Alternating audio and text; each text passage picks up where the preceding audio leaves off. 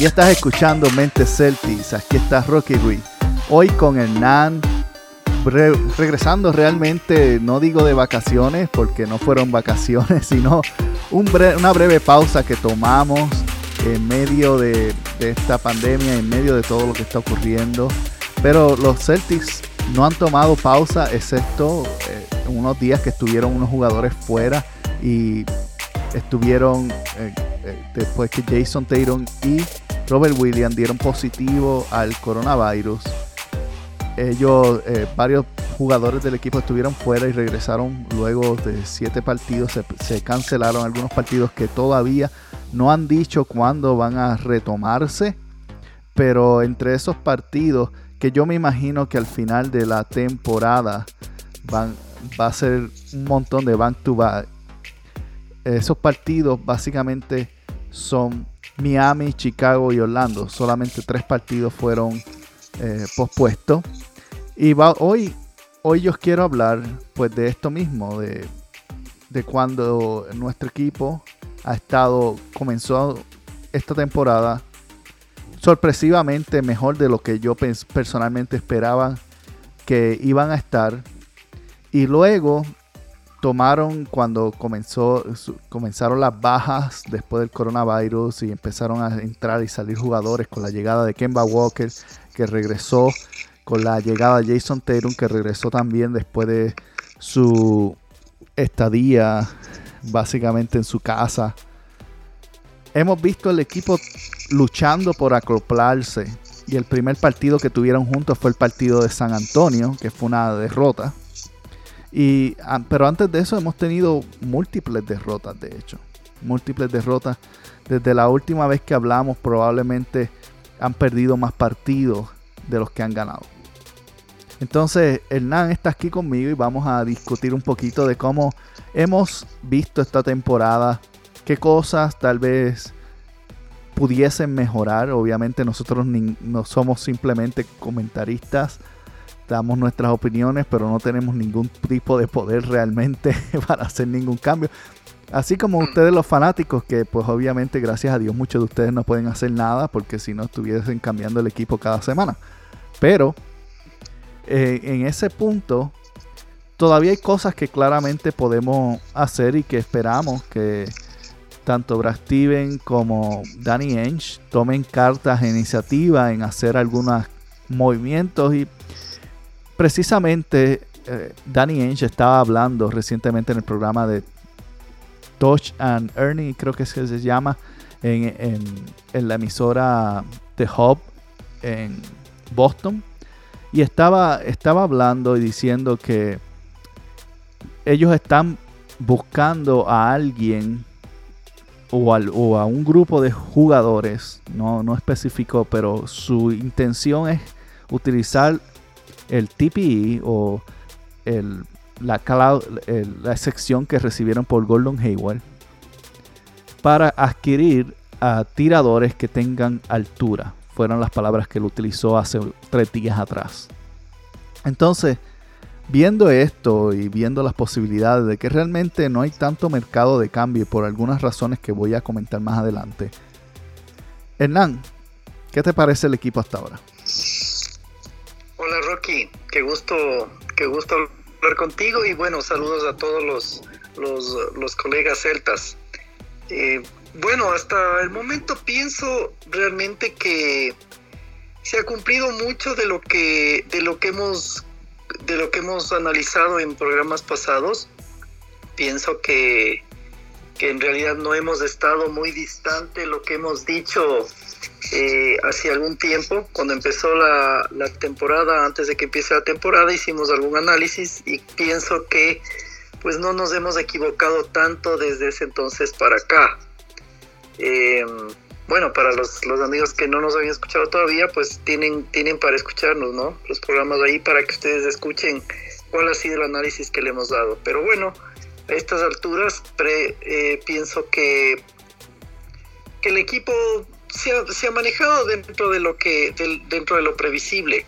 Eh, habíamos eh, pensado que justamente por la ausencia de, Kemba durante los primeros partidos, eh, el equipo iba a tener algo de inestabilidad en, en ofensiva y en defensiva sobre todo, eh, esperando un poco a que las, las nuevas piezas empiecen a engranar dentro del funcionamiento que quiere Brad Stevens.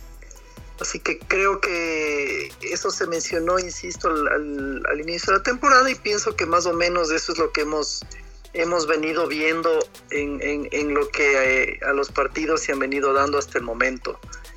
Eh, tal vez algunos jugadores nos han sorprendido mucho más que otros. Es el caso de, de Peyton Pritchard, por ejemplo, creo que ha sido la, la grata revelación de este, de esta, de este inicio de temporada. Creo que a, a, prácticamente a todos los fanáticos nos ha deslumbrado, nos ha impresionado con el juego de él. Eh, creo que ha sido de las, de las mejores eh, adquisiciones que hemos tenido este año, ¿no? Interesantemente, eh, la racha de pérdidas coincide con el tiempo que estuvo fuera y el partido que regresa, ganamos. Así es, así es, exactamente. No sé Entonces, si es un lucky charm, no es un, un, amuleto de la suerte o es que realmente trae algo diferente al equipo que necesitamos. Sí, bueno, personalmente yo pienso que, que el, el, juego de, de, Pritchard se basa mucho en, en, en, en darle eh, energía a la, al, al, juego que él trae desde la banca. Hasta aquí ha venido desde la banca. Pienso que, que esa ha sido una decisión acertada de, de Brad Stevens. Eh, creo que lo ha hecho bien. Su juego se basa, al menos hasta ahora, en, en, en, en energía, en, darle un, eh, eh, un, poco de defensa también al equipo, ¿no es cierto? Es bastante activo en, tanto en, defensiva como en ofensiva es, es atrevido porque inclusive eh, en un partido eh, ganamos gracias a un rebote que él tomó en el último segundo del partido. Uh -huh. Creo que es, es, es, bastante, bastante audaz, bastante vigoroso su juego y yo creo que esas un poco son las características que él tiene, además de un buen tiro de, de, de larga distancia, que también es otro de los, de los puntos fuertes que tiene él. Entonces yo no creo que haya sido eh, tanto una coincidencia, sino que realmente en los juegos en los que él no estuvo, yo personalmente sí, sí extrañaba el juego que él nos daba, ¿no? Esa, esa energía viniendo desde la banca, pienso que, que, que es muy positiva y creo que el equipo en los, en los partidos que él no estuvo sí llegó a extrañar un poco el, el juego de Pritchard. Eh, Pritchard es realmente ha sido más que una sorpresa, ha sido una respuesta a, a, una necesidad que teníamos de la banca.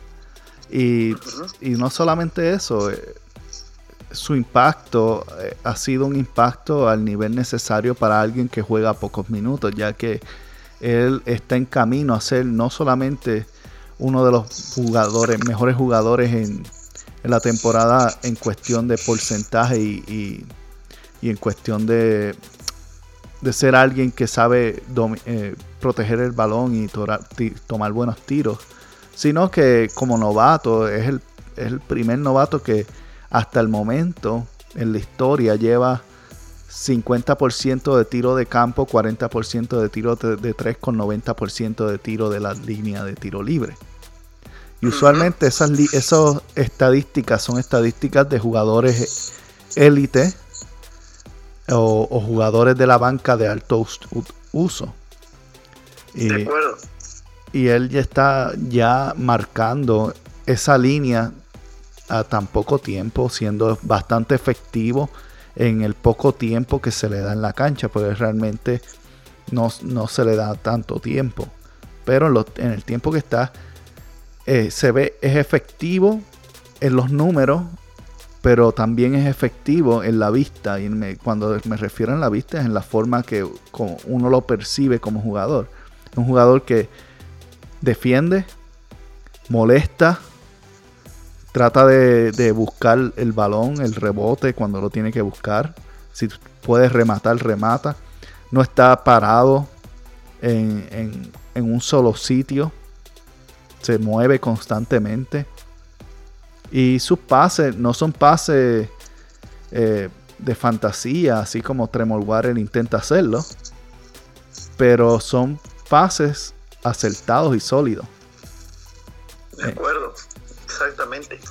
Es, es, es, más o menos como la... Bueno, creo que ha caído tan bien porque es un poco de lo que es el reflejo de la, de la, de la, de la sangre verde de los Celtics, ¿no?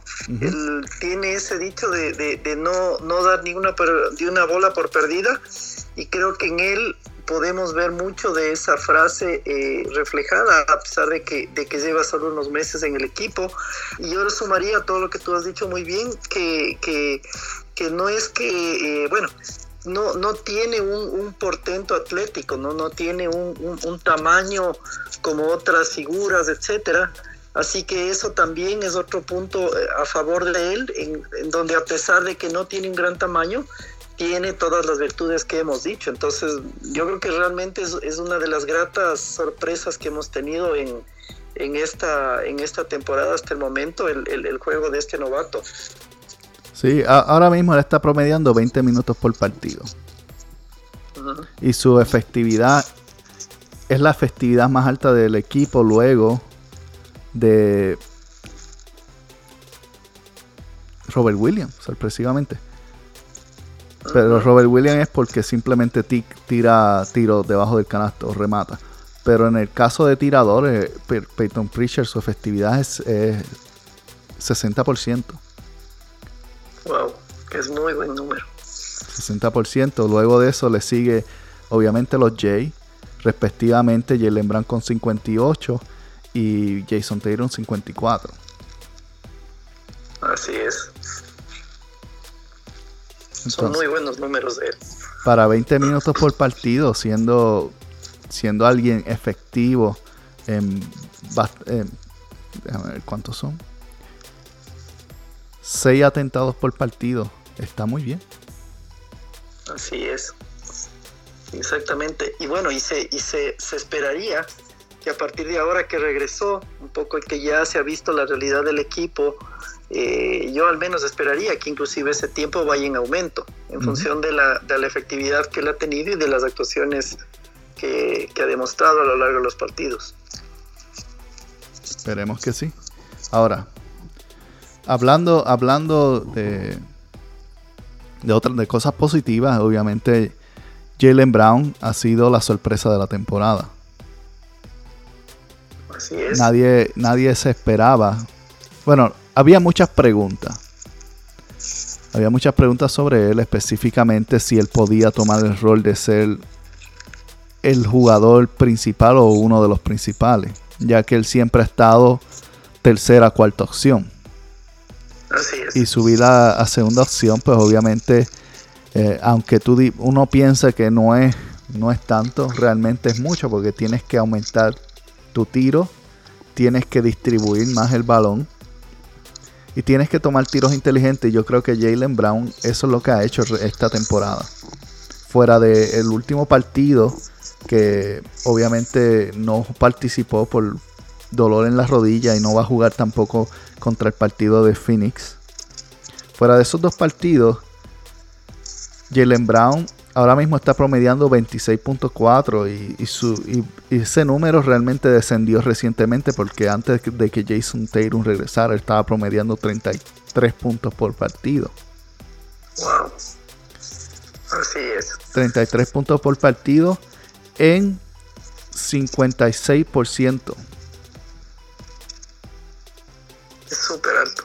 Y, no, no solamente eso, él ha estado tomando seis atentados de tres, seis tiros de tres por, por, juego, al, menos. Que aunque no suena, bueno, hoy día no suena mucho porque obviamente tenemos a Marcos Mal, pero seis atentados por partido y que está metiendo de 3 a 4 canastos por juego de 3 es un número sólido y estable. Y no solamente eso, que el hecho de que la defensa sabe que él está haciendo eso, tienen que salirle afuera y abre las líneas para él penetrar. Y él es uno de los mejores jugadores en transición. Es uno de los mejores jugadores penetrando también. Este, ahora, algo que, que hemos notado recientemente, y yo me, imagino que tiene que ver con la molestia de la rodilla, es que estaba siendo un poco más tentativo en, tomar los tiros que estaba tomando unas semanas atrás, que eran eh, penetraba y se detenía y tiraba un tiro de tres, desde tres, no, perdón, de dos en, la, el área de la pintura. Y en estos últimos partidos él no estaba deteniéndose, él estaba simplemente corriendo directamente al, al, canasto y tratando de tomar una falta que nunca, nunca se las cantan a él y a, a Jason. De hecho, y este, pues, saltando de una cosa a otra. En, Jalen en sobre 300 atentados esta temporada.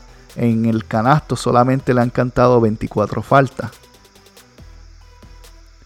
Eh, Jason, Jason, sobre 250 atentados en el canasto, solamente le han cantado 19 faltas. Entonces, vemos en el otro. ¿Tienes el número de Taze a la mano? Que se me da curiosidad. el número de Taze no, no lo tengo a la mano. No, no, pero lo puedo buscar. Pero es seguro que ese será mucho menos, porque a, a eh, bueno, es el enemigo número uno de los árbitros y no sabemos por qué. A Taze le cantan todo, excepto que, digo, sorpresivamente en el último partido contra los Clippers estaban cantando a favor de él. Así que. Hasta que estuvo. Ah, alguien, alguien, alguien apostó. Eso es todo lo que voy a decir. Alguien apostó, pero fuera de eso, la norma es lo opuesto. Bueno, aunque en el principio, creo que fue en la primera jugada del partido, que Kawhi penetró y habían tres. Le cantaron la falta a Taze y Taze fue el único que no los tocó de los tres pero él fue que llevó la falta. y él estaba protestando y le dieron una técnica también. Que fue, así fue que comenzó el partido. Le dieron una técnica, una falta por, por, simplemente haber estado cerca del jugador que tiró la bola porque ni lo tocó. Pero no, no. Es un, día, es un, día común en la vida de Daniel Tays. Realmente no, no tengo la estadística, pero déjame ver si puedo conseguirla. Ok. Bueno, hasta, hasta eso sí, complementando lo que tú mencionas, en realidad, una de las, de las cosas que, teníamos también como expectativa al inicio de temporada era ver que, cuál era la reacción que iban a tener eh, Jason Tatum y, Jalen Brown eh, estando al frente del equipo durante estos meses, sobre todo que no íbamos a tener la presencia de, de Kemba Walker por el tema de la rodilla. Entonces, yo creo que eh, pienso que ha sido la parte más ah, satisfactoria que ha tenido el equipo en este inicio de temporada. Yo sí hablaría a estas alturas ya de una consolidación de, ambos como las principales eh, armas ofensivas del equipo, como los dos jugadores que han llevado al equipo adelante a lo largo de los juegos donde no estuvo Kemba.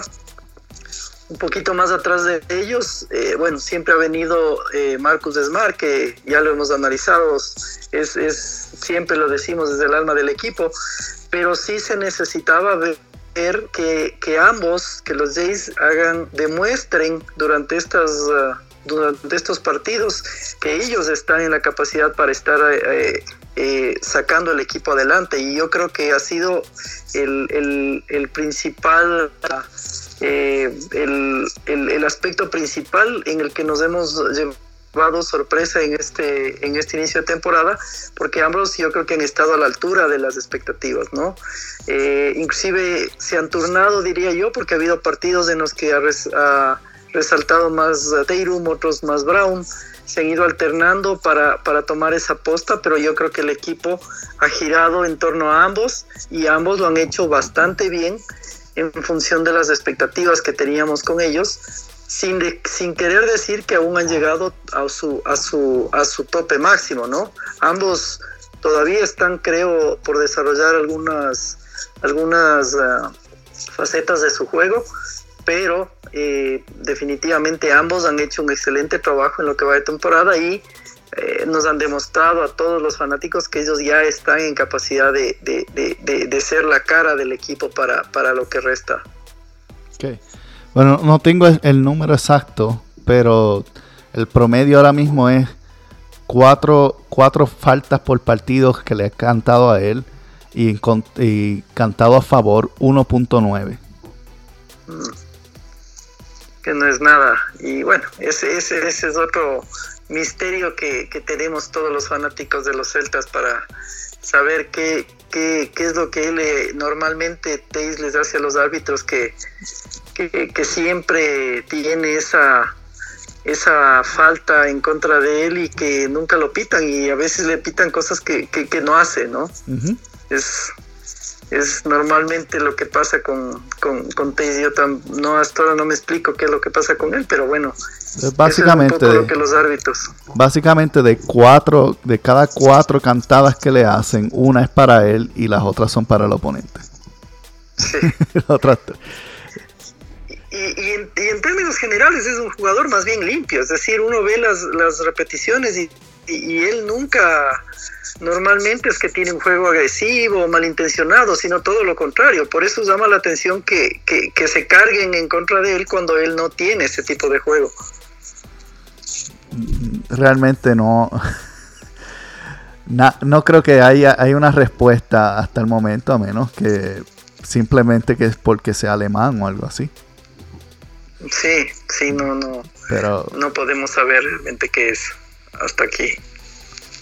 Pero él, no, ha sido, no ha sido una normalidad. Estoy mirando aquí eh, a través de su carrera. El año pasado fue el peor año que en cuestión de faltas, que le estaban cantando casi seis faltas, eh, perdón, eh, seis faltas por partido, no.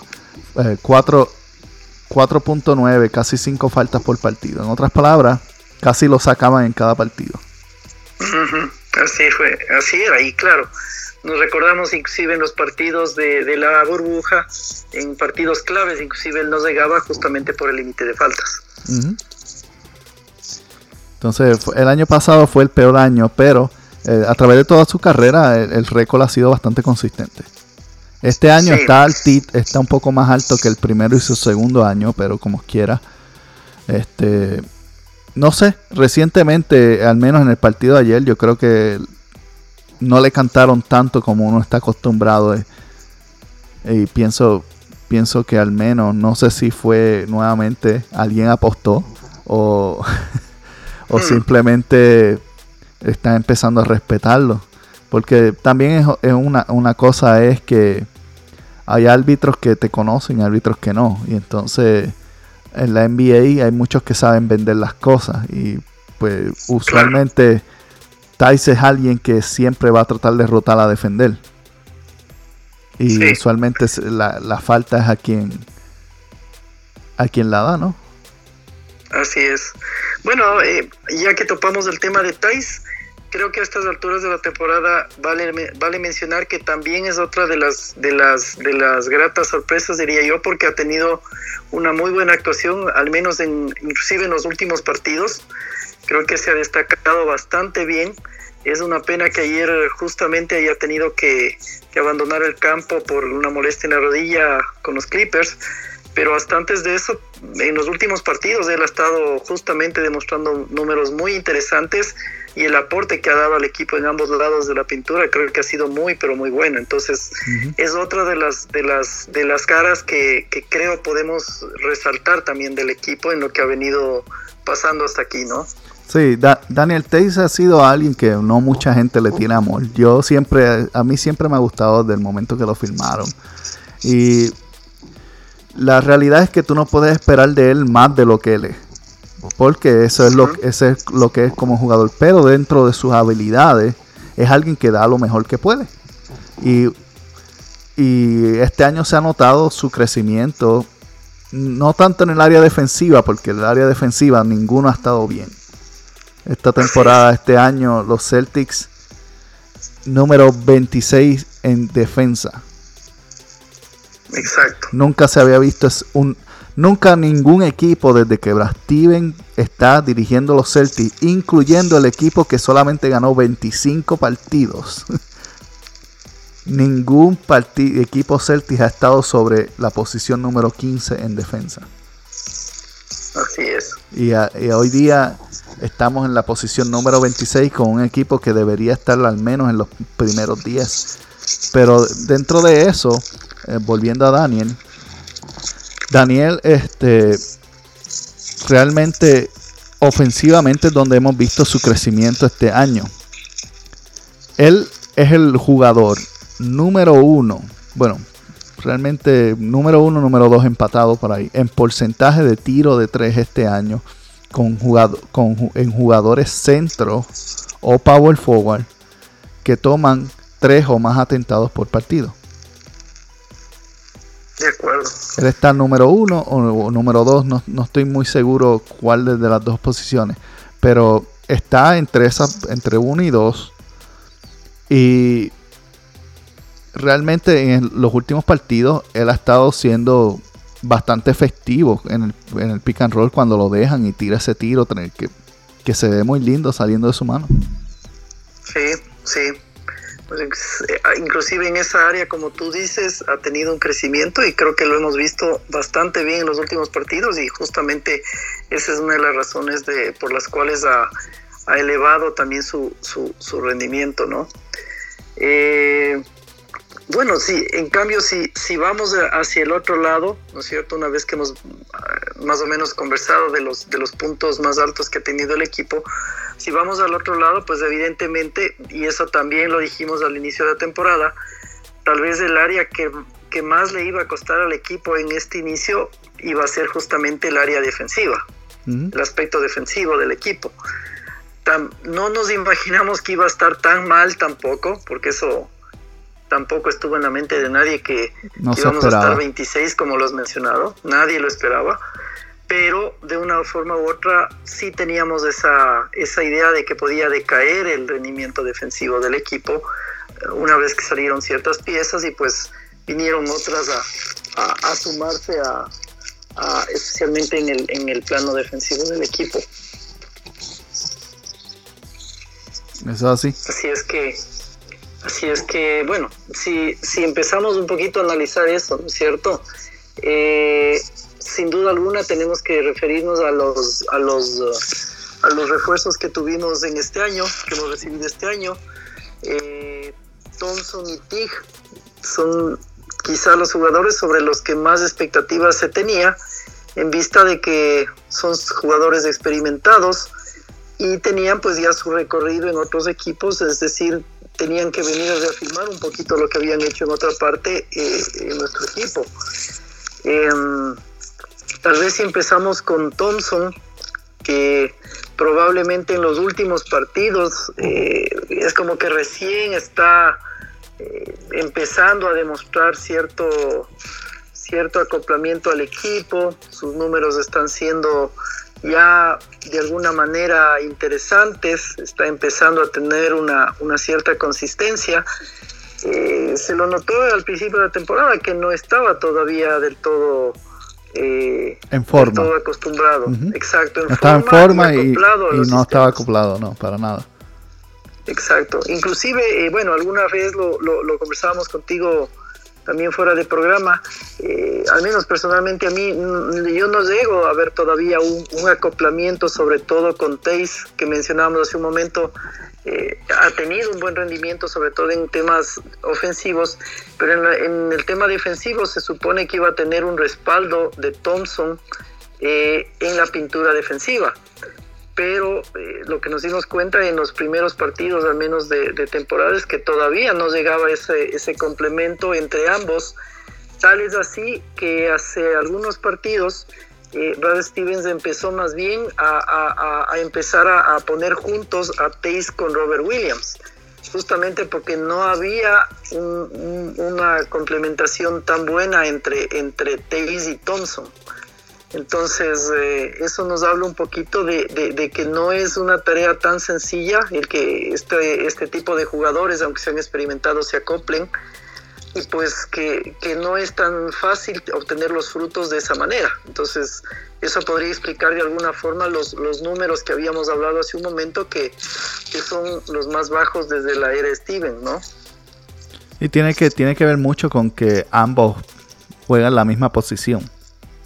Así es. Y uh, Daniel Tays jugó la temporada pasada siendo el centro principal del equipo y luego eh, an, años anteriores siempre ha sido suplente o de Al Hofford o de Aaron Baines. Entonces siempre ha estado en esa posición de 5 y este año jugando la posición de power forward.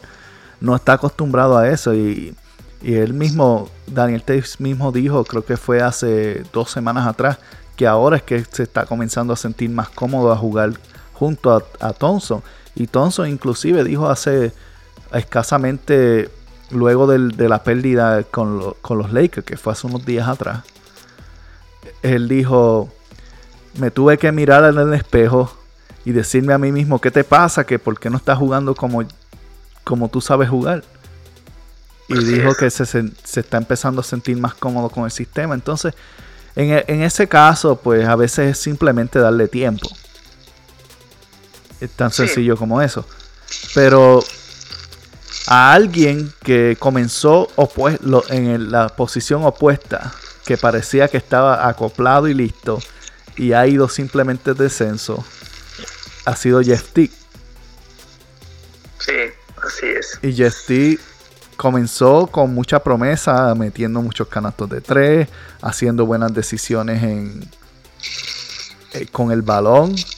Y ahora es que le cuesta trabajo retener el balón en su mano. Sí, sí. Eh, bueno, eh, es, exactamente como tú has dicho, ¿no? no realmente sí causa admiración porque no nos esperábamos eso de él. Eh, creo que solamente el primer partido, el partido de apertura, fue que se lució con, creo que hizo 18 puntos en, en el primer juego, con los tiros de larga distancia, pero a medida que ha transcurrido el tiempo, eh, daría la impresión de que, de que le, le, ha pesado un poco la responsabilidad a él, a pesar de ser un experimentado. Por ejemplo, eh, ahí, aunque la, la, las comparaciones son odiosas, dicen, ¿no? Pero eh, necesariamente jugando en la misma posición de Pritchard, a quien analizamos hace un momento, es inevitable un poco compararlos a ambos, por más que no tengan la misma experiencia y a veces ni siquiera el mismo tiempo en cancha creo que ha sido indudable la diferencia que hemos tenido de ambos viniendo desde la banca. Uh -huh. El caso de ti, como has dicho, eh, en los últimos partidos y cada vez más, eh, no solamente que, que, que, que, ha perdido un poco la efectividad de, eh, de larga distancia, eh, las penetraciones también son un poco repetitivas porque solamente intenta hacer el, eh, un Eurostep que, que es la única jugada ofensiva que él tiene hasta ahora. Eh, y, y, por último, la, la, falta de precisión al momento de, de, de, de, retener la bola, perder bolas increíbles en momentos inclusive donde no hay mucha presión. Sí, Entonces, se le va solo. Se le va la bola y, y bueno, es increíble, insisto. Eh, Pritchard está en la misma posición, viniendo también desde la banca y, y, resulta que al novato no le pesa y a ti, con toda la experiencia que tiene, a él no se ha visto nada bien en los últimos partidos.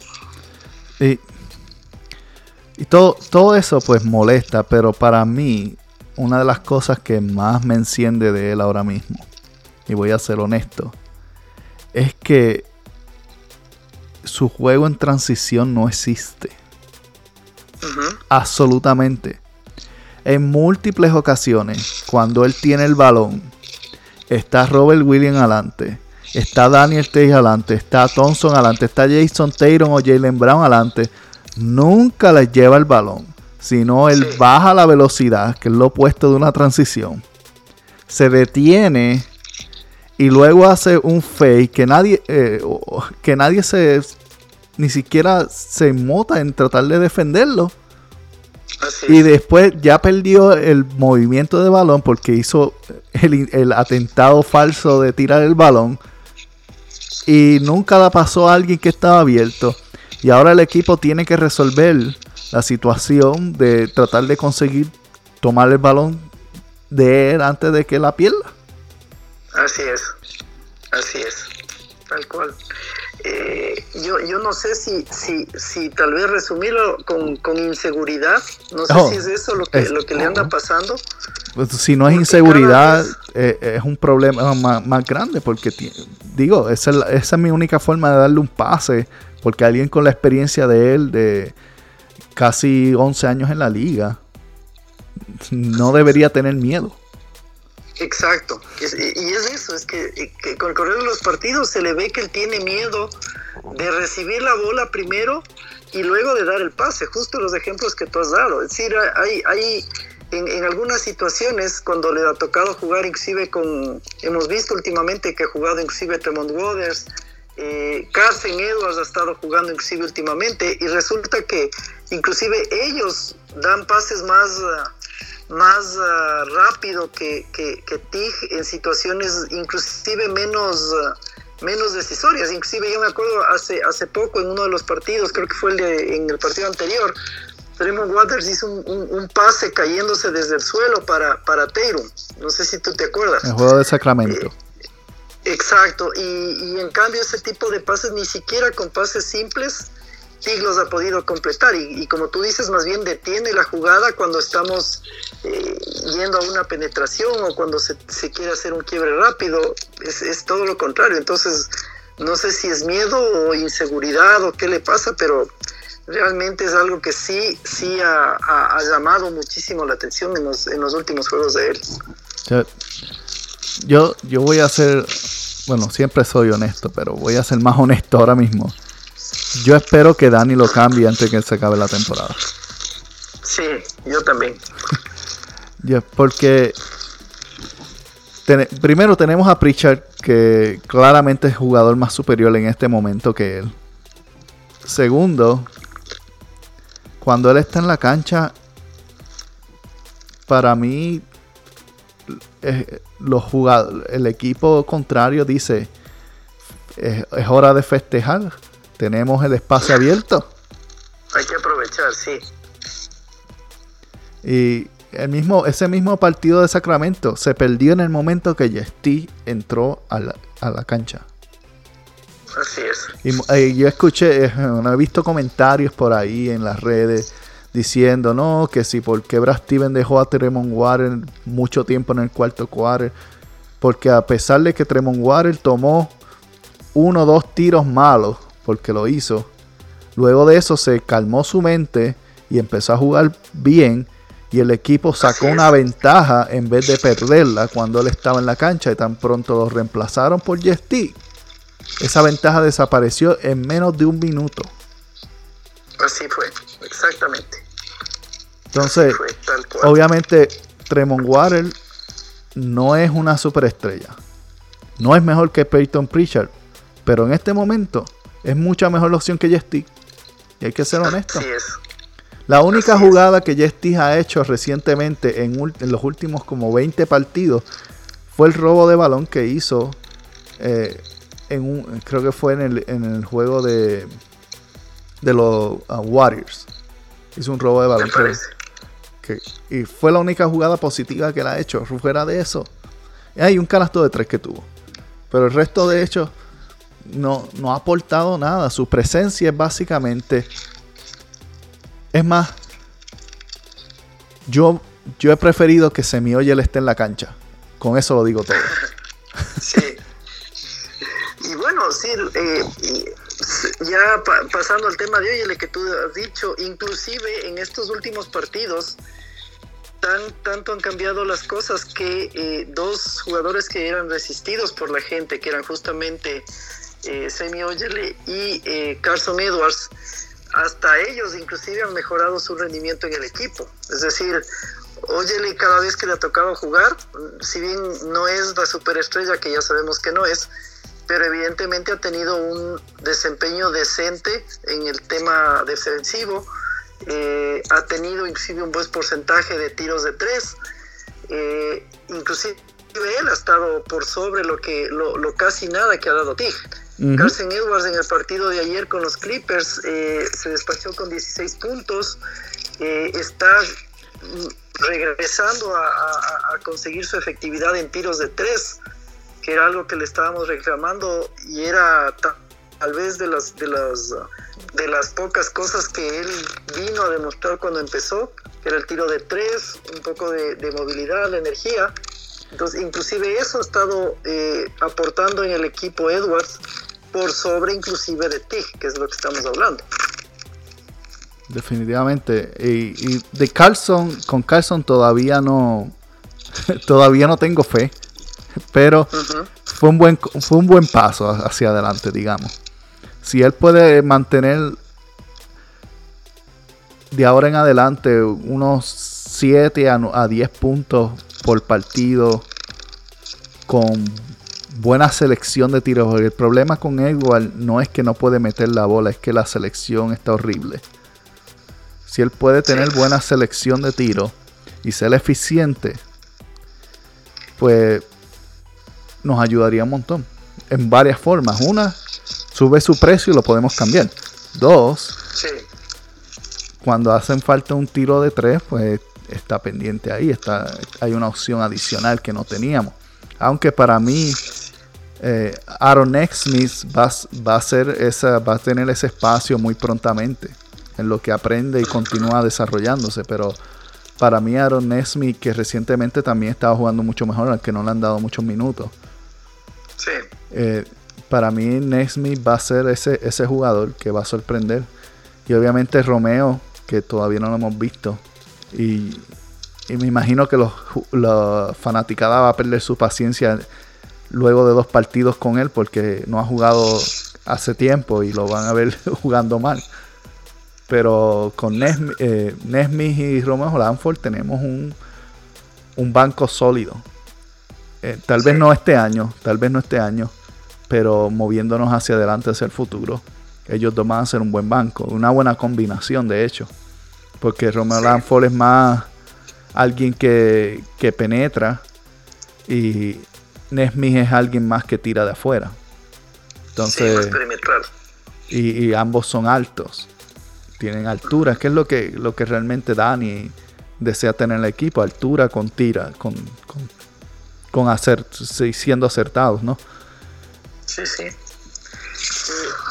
exactamente, bueno, con, yo personalmente con, con, con, con Lanford igual quiero ver un poco cómo regresa y ver si finalmente eh, eh, supera el tema de las lesiones, ¿no? Porque el tema con él... Ah, pienso que todo el mundo también ha visto muchas cosas buenas en él, pero desafortunadamente con él el tema son las lesiones. Entonces, debe ser de los, jugadores que menos partidos han, estado disponibles o saludables para, para jugar desde que está en, en, en, Boston. Es decir, la primera temporada estuvo casi igual mucho tiempo fuera y al final nuevamente se lesionó hasta ahora. Entonces, ese es otro punto que hay que analizar con él, el tema de las, de las lesiones. Entonces, o bien se pone bien y, regresa a la actividad, y probablemente también es otra opción, es decir, que, que, esté bien un tiempo, que demuestre algo bueno también para, para ver si se lo puede cambiar.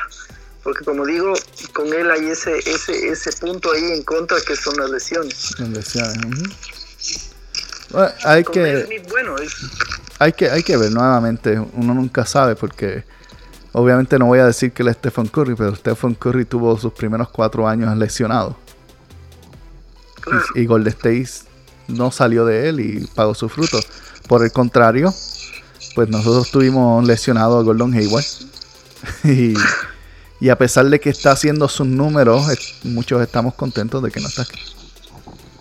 Sí, y, más que nada, eh, ahorita que topas el, tema de él así rapidito, ¿no? Eh, yo creo que el, asunto con él simplemente lo que nos ha dejado ver estando fuera del equipo es que él no pudo desarrollar su juego al estar relegado en el equipo por otras opciones, otras prioridades que eran los Jays y después Kemba Walker. Entonces, eh, claramente él nunca pudo desarrollar su, su nivel y eso un poco nos habla a las claras de que tan, tampoco es cuestión cuando uno arma el equipo de, meter muchas piezas buenas si es que no hay una, sinergia y una, y una conjunción alrededor de ellas. Es decir, no, no siempre eh, está asegurado un buen resultado por el hecho de tener buenos jugadores ahí. Es decir, siempre eh, está de por medio que entre ellos hay un entendimiento y se pueda dar eso. Y ahora lo estamos viendo justamente en el caso de Hayward.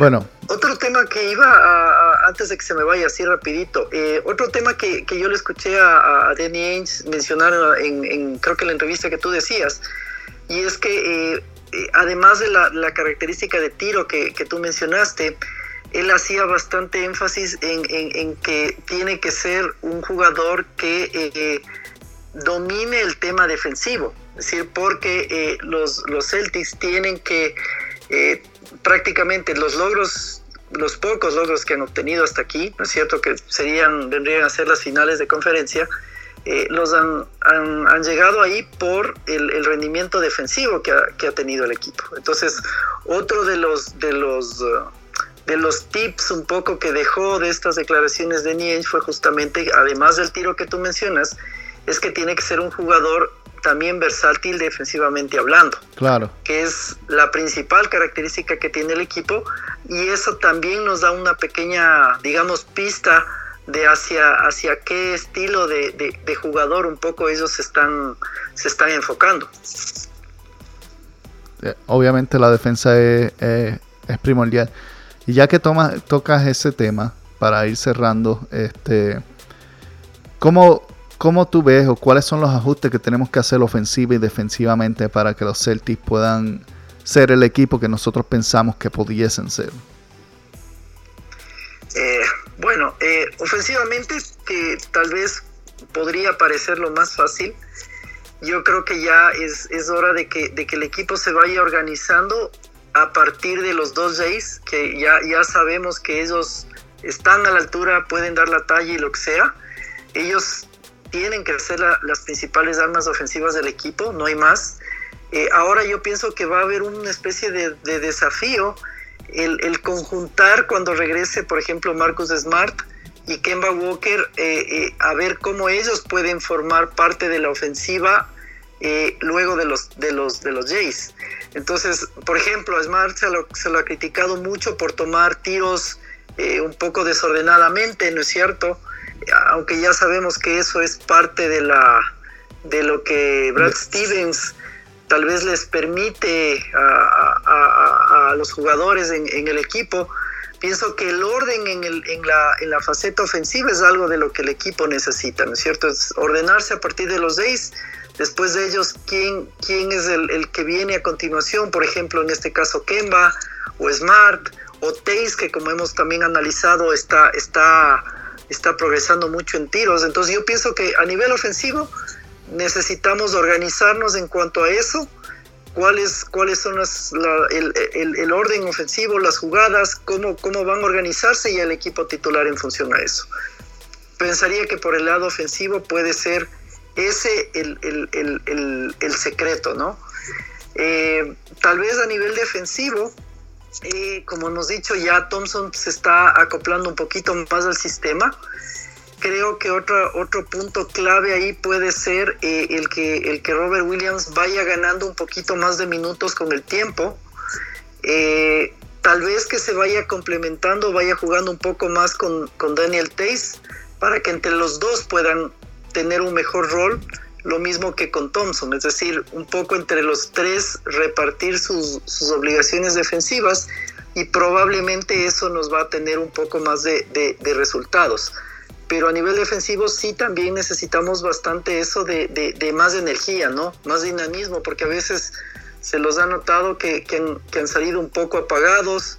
Hemos hablado bastante también del famoso tercer cuarto que, que, hemos perdido en algunas oportunidades y se ha visto un rendimiento bastante malo ahí. Entonces yo creo que ese es otro de los puntos claves a mejorar en el equipo, su intensidad, el, el, que estas piezas, los centros, se, se, puedan establecer definitivamente en el, en el rol que quiere Stevens y pues pienso que alrededor de eso podría estar un poco la, la mejora del equipo en, en, lo que resta de la temporada.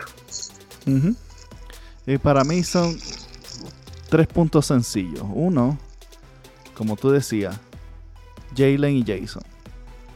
Y el resto después. Jalen y Jason deben ser los iniciadores de la ofensiva y también los, los que toman decisiones de cómo terminarla.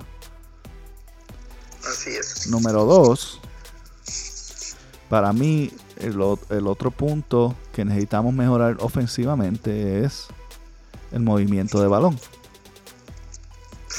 Y el problema del movimiento de balón reside no tanto en, la, en la falta de disposición de pasar el balón, sino en que nadie se mueve a buscar el balón.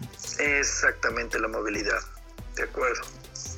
Eh, usualmente hay alguien arriba o alguien tiene el balón y hay cuatro parados mirándolo, esperando a ver si llega el balón.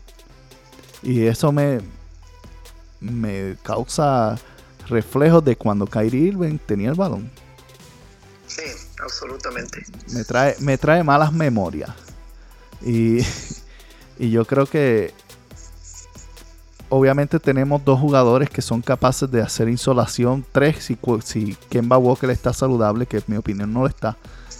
Pero si, si Kemba Walker si está saludable, tenemos tres jugadores obviamente capaces de jugar en insolación. Pero insolación debe ser algo que tú reservas para cuando no tienes otra opción. No debe ser tu plan de juego. Que me trae a mi tercera punto. Tiene que haber un mejor plan ofensivo de parte de Brad Steven. De acuerdo. Tiene que haberlo. Entonces, si ellos logran hacer esas cosas, poner a Jalen y a Jason como uno A y uno B, y el resto detrás, moverse en la cancha en vez de estar parado mirando el balón. Y si Brad Steven desarrolla. Porque mira, ¿cuál fue el partido que yo te escribí? Eh, creo que fue el de los Warriors, ¿cierto? Que está, tú me estabas escribiendo. Y, y, yo estaba mirando, los Warriors no tienen el mismo talento fuera de, obviamente, Curry. Y podemos decir tal vez Draymond Green. Porque Andrew Wiggins no me convence y Kelly Ubre, Kelly Ubre es de esos que, me gustaría encontrarme en la calle y darle un gofetón. Pero fuera de eso, realmente los Warriors no tienen, bueno, el Wiseman, pero no jugó mucho porque ha estado medio, medio lesionado. Fuera de eso, fuera de eso, realmente los Warriors no están tan talentosos. Los Celtics no están súper talentosos tampoco. Pero tienen más talento que los Warriors en este, en este momento hasta que Thompson regrese. Pero el eh, ellos no metían un balón de tres, pero tiraron, yo me atrevo a decir, más del 50% de los tiros los tiraron abiertos. Y no sé si eso habla tanto de más de la defensa de los Celtics o del movimiento de balón, pero el movimiento de balón de los Warriors, al menos tres o cuatro personas tocaban ese balón, aun cuando regresaba a las manos de Curry. Definitivamente. Definitivamente. Y, eso les generó las oportunidades de tiro de tres. Inclusive con Sacramento creo que vimos bastante de eso. También. Vimos bastante de rotación de balón en, el otro equipo y bueno, justamente es eso. Los resultados son esos sin tener un equipo, como tú dices, demasiado habilidoso ni nada. Exactamente. Defensivamente, pues básicamente todos necesitan mejorarlo, pero yo creo que van a tener que resaltar en cambiar un poco la técnica del el intercambio, el switcheo que usa Brad Steven y, de, y ponerse un poco más tradicional a la zona o al hombre a hombre. Porque realmente con el personal que tenemos ahora mismo no les va a funcionar y no les ha funcionado y no les va a funcionar porque porque realmente Thompson no puede defender a, un, a alguien que está más rápido que él.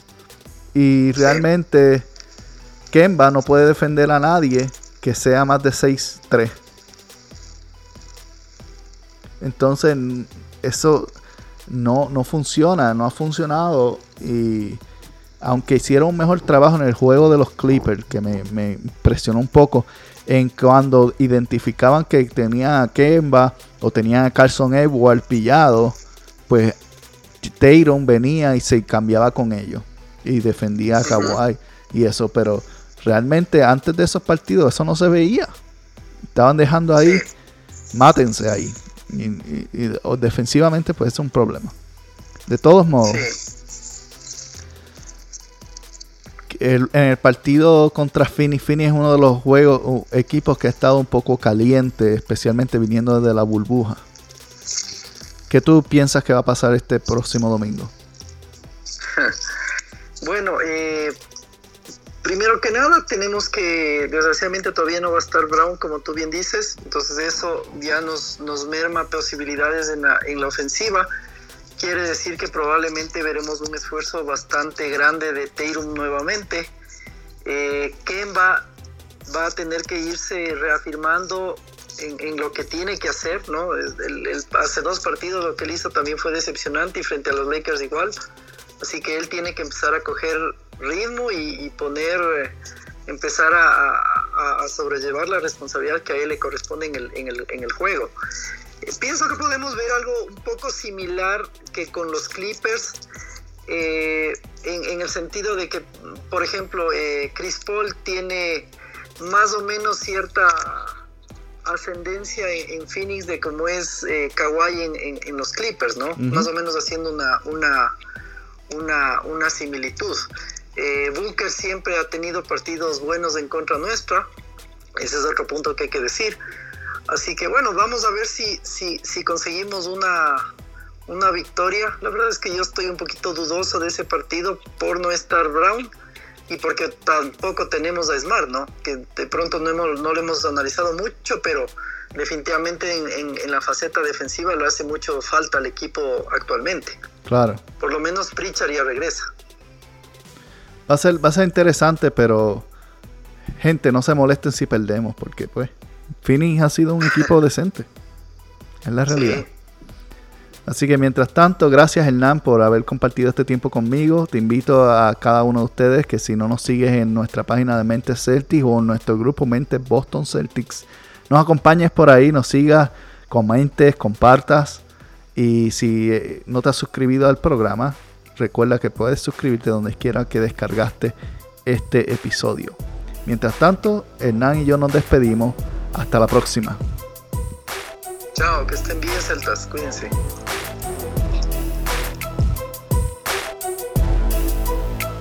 Si te gustó este programa, recuerda que te puedes suscribir donde quiera que lo descargaste o donde quiera que lo escuchaste, en Anco.fm, tu plataforma de podcast favorita. Y también ah, recuerda suscribirte a nuestro Facebook, seguirnos en Mentes Celtics con Rocky Ruiz o a través de nuestro grupo Mentes Boston Celtics. Te esperamos en el próximo episodio y compártelo con alguien más.